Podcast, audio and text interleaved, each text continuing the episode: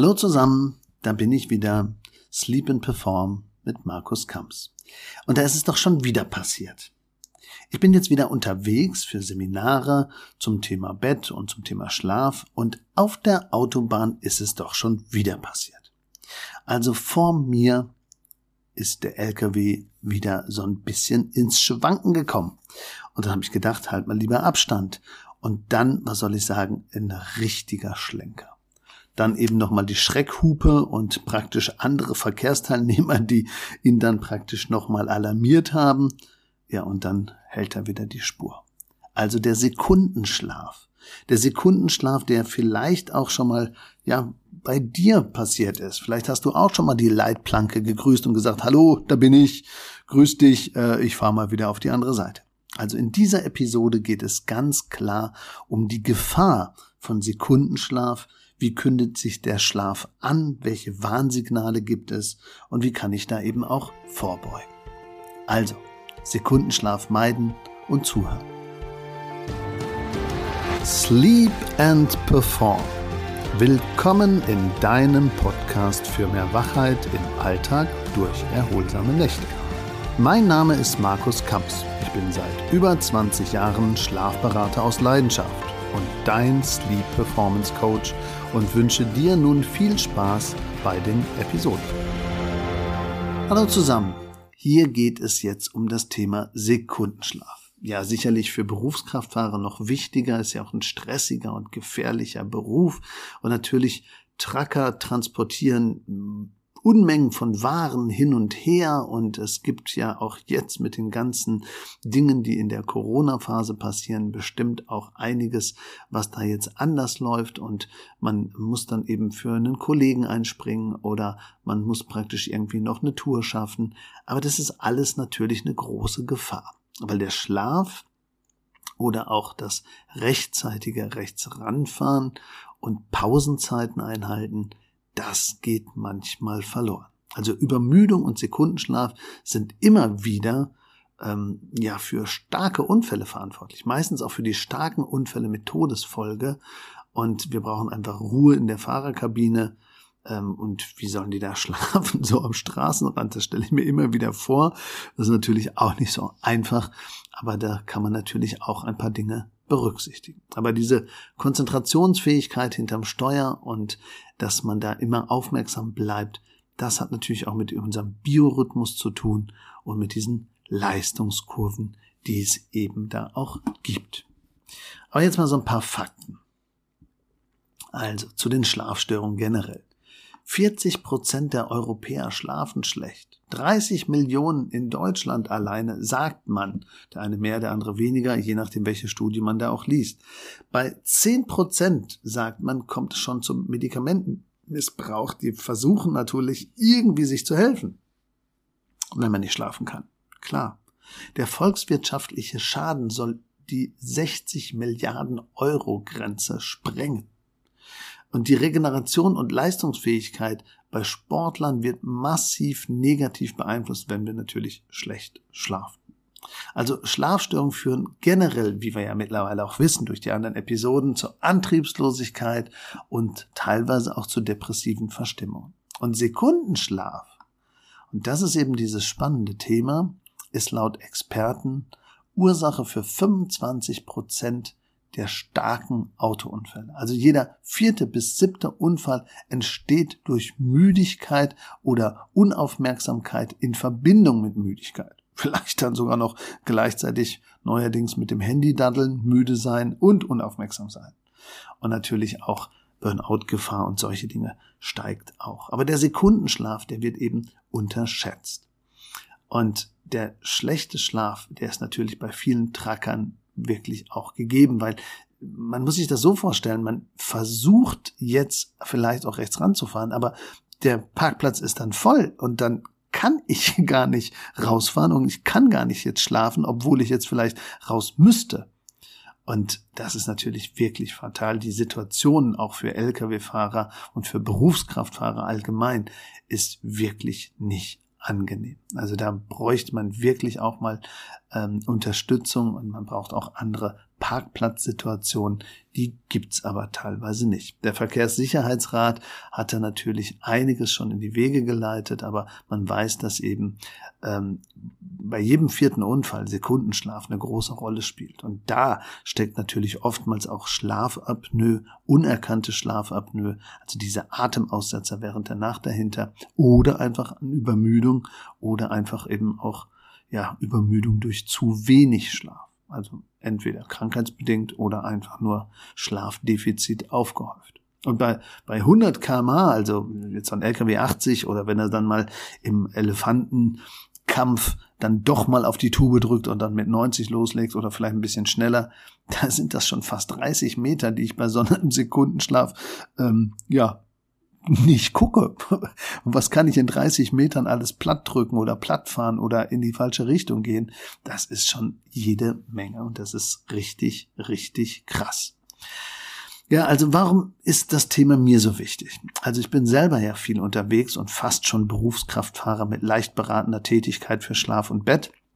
Und ich habe öfter die Situation, dass vor mir in der Baustelle oder am Abend oder eben auch zwischendurch wirklich Fahrzeuge, nicht nur LKWs, auch PKWs ins Schlingern kommen.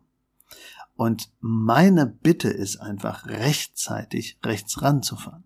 Aber was ist denn rechtzeitig? Also wann kann ich denn jetzt merken, dass es losgeht? Also wann merke ich, dass ich unter Umständen jetzt gleich anfange, wirklich, wirklich müde zu werden? Also wie kündigt sich denn der Schlaf an? Also ein paar Erkennungsmarker sind erstens, ja, man wird so ein bisschen orientierungsloser. Also man fährt Auto und denkt äh, äh, habe ich das Schild jetzt eigentlich schon gesehen? Bin ich jetzt schon an der Ausfahrt vorbei? Oder bin ich jetzt eigentlich noch wie viel Kilometer? Was war denn eigentlich so der letzte Ort oder das letzte, was ich wahrgenommen hat? Also man fängt an, orientierungsloser zu werden.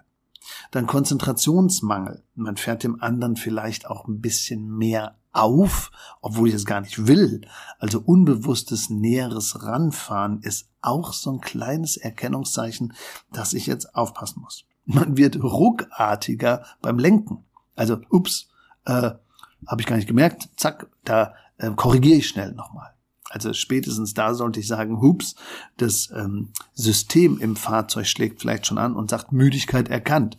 Wenn ich das natürlich dann fünf oder achtmal ignoriere und nicht rechts ranfahre und nicht einmal um Block laufe oder kleines Powernapping mache, dann ist natürlich schlecht. Dann geht's nämlich weiter. Dann kommt unnötiges Bremsverhalten dazu. Es kommt so ein Augenbrennen dazu, Lichtempfindlichkeit, dann kommt die Geräuschempfindlichkeit, verlangsamte Reaktionszeit, man fängt an zu gähnen, zu niesen oder auch so Augenzwinkern, reibt dann auch die Augen. Und manche entwickeln auch so eine Art Kopfschmerz oder so eine Reizbarkeit und gekoppelt manchmal mit so einem Kältegefühl und Hungergefühl. Ja, und diese körperlichen Tiefs, die sind ja am krassesten und am gefährlichsten auch so nachts zwischen zwei und drei und eben zwischen 14 und 15 Uhr. Da ist die Unfallhäufigkeit, auch was Versicherungen sagen, extrem hoch. Es hängt aber so ein bisschen auch von Lerche und Eule ab, welcher Biorhythmustyp bin ich dann kann das nämlich durchaus schwankend sein. Der eine hat dann sein Leistungstief schon um 11 und der andere erst um 14 Uhr. Und der andere hat nochmal so ein Plateau und ist wach zwischen 21 und 22 Uhr, nämlich die Eule. Und die Lerche ist da voll platt und äh, die müsste da natürlich schon rechts ranfahren und mehr auf diese Marker achten mit der Geräuschempfindlichkeit, mit dem Anfahren und mit den Dingen, die da einhergehen. Was kann ich denn da machen? Also so einfache Dinge wären natürlich, dass man ja einfach sagt, fang doch mal an, die Sitzheizung zumindest warm zu machen, weil die Rumpftemperatur, die soll ja praktisch jetzt nicht auskühlen, aber Sauerstoff durchlüften. Die meisten machen Folgendes, die machen jetzt ähm, ja das Fenster einfach so auf, aber dann wird mir auch insgesamt kalt und manchmal wird Müdigkeit durch Kälte noch kombiniert, hinterher ein paar Minuten später noch schlimmer. Also lieber wäre Sitzheizung an, also Rumpftemperatur warm halten, Gebläse aber auf die Füße, aber kalt. Weil wenn ich kalte Füße habe, kann ich nicht einschlafen. Das geht im Bett genauso wenig, deswegen wäre das so ein Trick. Also Luft, frische Luft zuführen, Fenster auf, gegenläufig kleine Ritze, also Sauerstoffaustausch in der Fahrerkabine, aber die Rumpftemperatur möglichst warm halten, also nicht runterfahren, nicht frösteln, nicht durch das Kältegefühl den Reiz noch erhöhen und die Füße aber, die Füße vielleicht kalt halten. Also die Füße kalt halten, damit ich praktisch jetzt da nicht in die Gefahr laufe, mir es zu mummelig zu machen oder eben gegenzusteuern. Das wäre so eine Sache, die man machen kann. Und dann natürlich vielleicht auch Pausenzeiten einhalten, schon vorher. Und eben ausreichend schlafen, schon vorher. Oder jetzt zumindest Kaugummi kauen, damit ich beschäftigt bin. Vielleicht Musik hören und äh, vielleicht auch, ja, manchmal hilft natürlich auch ein Kaffee zu trinken oder eben ähm, ein Getränk mit Koffein, aber das ist zeitversetzt natürlich meistens erst nach 20, 25 Minuten dann wirklich in der Wirkung da. Bei dem einen hilft's, bei dem anderen nicht, genauso wie Zucker manchmal eben auch dann hilft. Am besten ist allerdings wirklich, wenn ich diese Warnsignale erkenne, wenn ich wirklich merke, ich habe diese verlangsamte Reaktionszeit, diese Blend- und Lichtempfindlichkeit, diese Geräuschempfindlichkeit, eine gewisse Nervosität, Reizbarkeit, Kopfschmerz, Abstandsverhalten und all das, dann fahr doch rechts ran. Fahr doch rechts ran und gönn dir einfach mal ein Powernapping.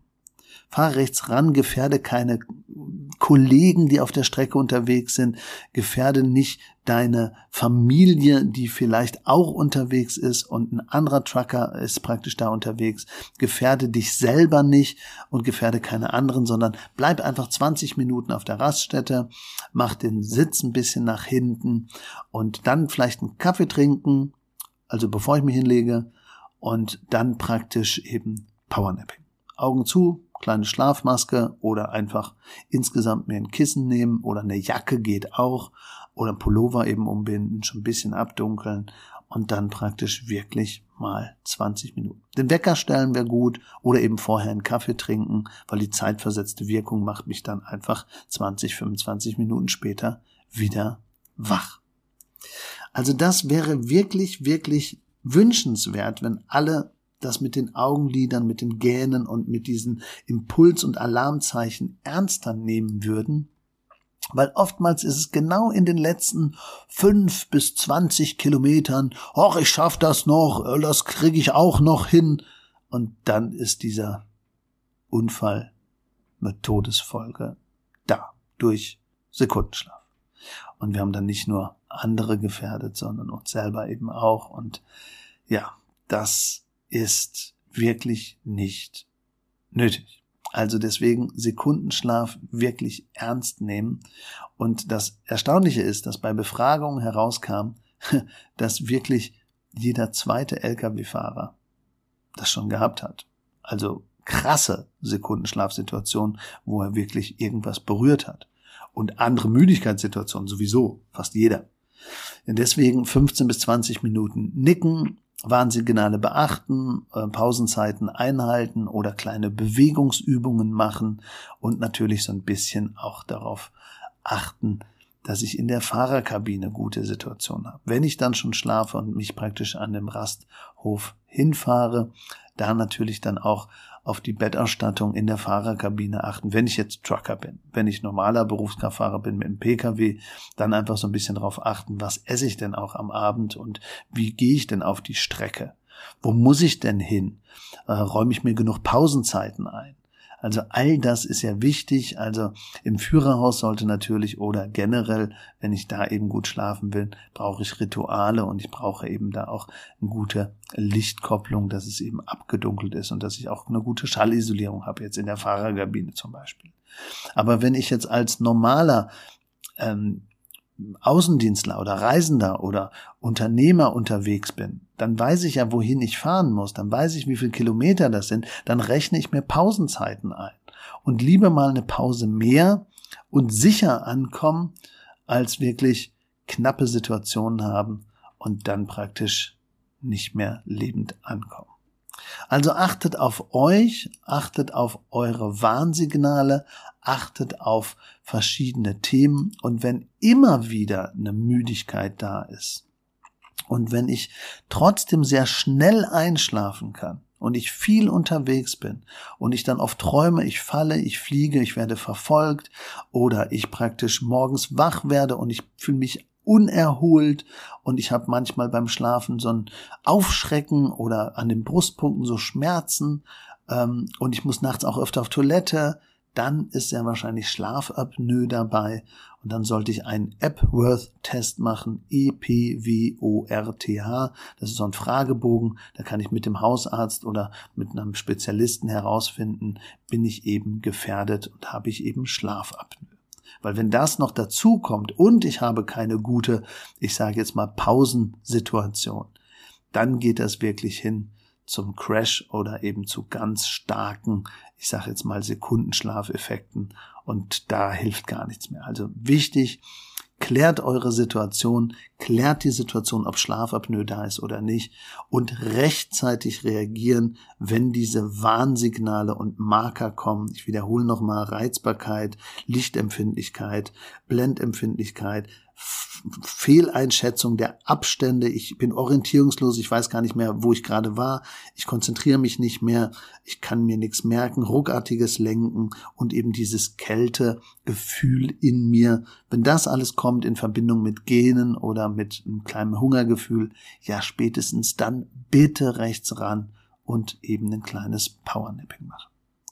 Also, ich hoffe, dass ihr ein bisschen sensibler geworden seid zu diesem Thema macht Powernapping, achtet auf Verkehrsteilnehmer, die vielleicht auch vor euch fahren, hinter euch fahren. Und wenn es praktisch da eher schwankende Effekte gibt, bleibt weiter weg davon, achtet darauf, dass man reagieren muss, äh, vielleicht dezent und nicht ja irgendwie mit Lichthupe oder mit einem normalen Hupe. Also ja, was will man da machen? Also es kann natürlich sein, dass der andere dann trotzdem eine ruckartige Bewegung macht, weil er gerade im Sekundenschlaf war. Aber sie, wir müssen ja dann praktisch irgendjemanden warnen, wenn es zu gefährlich wird. Ähm, daneben fahren und reingucken ist manchmal keine so gute Idee. Seid vorsichtig auf der Strecke. Ich bin's auch. Und ich hatte wieder so einen konkreten Fall. Deswegen haben wir diese Episode jetzt gemacht. Wer Infos dazu braucht, kann gerne auf schlafkampagne.de sich anschauen. Wir haben auch für äh, den Springer Verlag für Fahrschulbücher sogar Kapitel geschrieben, die einfach das Thema Sekundenschlaf auch bearbeiten. Und ich freue mich, dass einige eben Unternehmen und auch einige Fahrschulen das Thema jetzt auch ernster nehmen. Bei den Chronotypen nochmal zur Lerche und Eule, die haben unterschiedliche Hochs und Tiefs. Ja, bei der Eule ist es meistens so, dass sie schon zwischen 10 und 12 ein bisschen platt ist, aber das größte Leistungstief dann zwischen 13 und 16 Uhr und nochmal so ein Plateau, wo sie wieder ein bisschen fit ist zwischen 17 und 20 Uhr. Und dann steigt es natürlich ab. Und in der Nacht ist das natürlich auch so. Also die Gefahr ist nachts um 2 Uhr sicherlich immer am größten. Und bei der Lerche ist es so, die ist relativ fit, so bis um 11, aber dann zack geht's schon rapide nach unten und dann ist sie auch ab 17 Uhr sehr müde und baut einfach viel schneller ab. Also achtet so ein bisschen drauf, bin ich Lerche, bin ich Eule und achtet auf die Warnsignale zum Sekundenschlaf. Allzeit guten Schlaf, euer Markus Kamps, Schlafberater aus Leidenschaft. Und wenn ihr ein Schlafcoaching buchen wollt oder ein anderes Thema mal habt, was euch beschäftigt, meldet euch oder schreibt in die Show Notes, guckt nach den Links, guckt nach den Klicks, die ihr angehen könnt. Und wir freuen uns über alle Rückmeldungen und alle neuen Themen.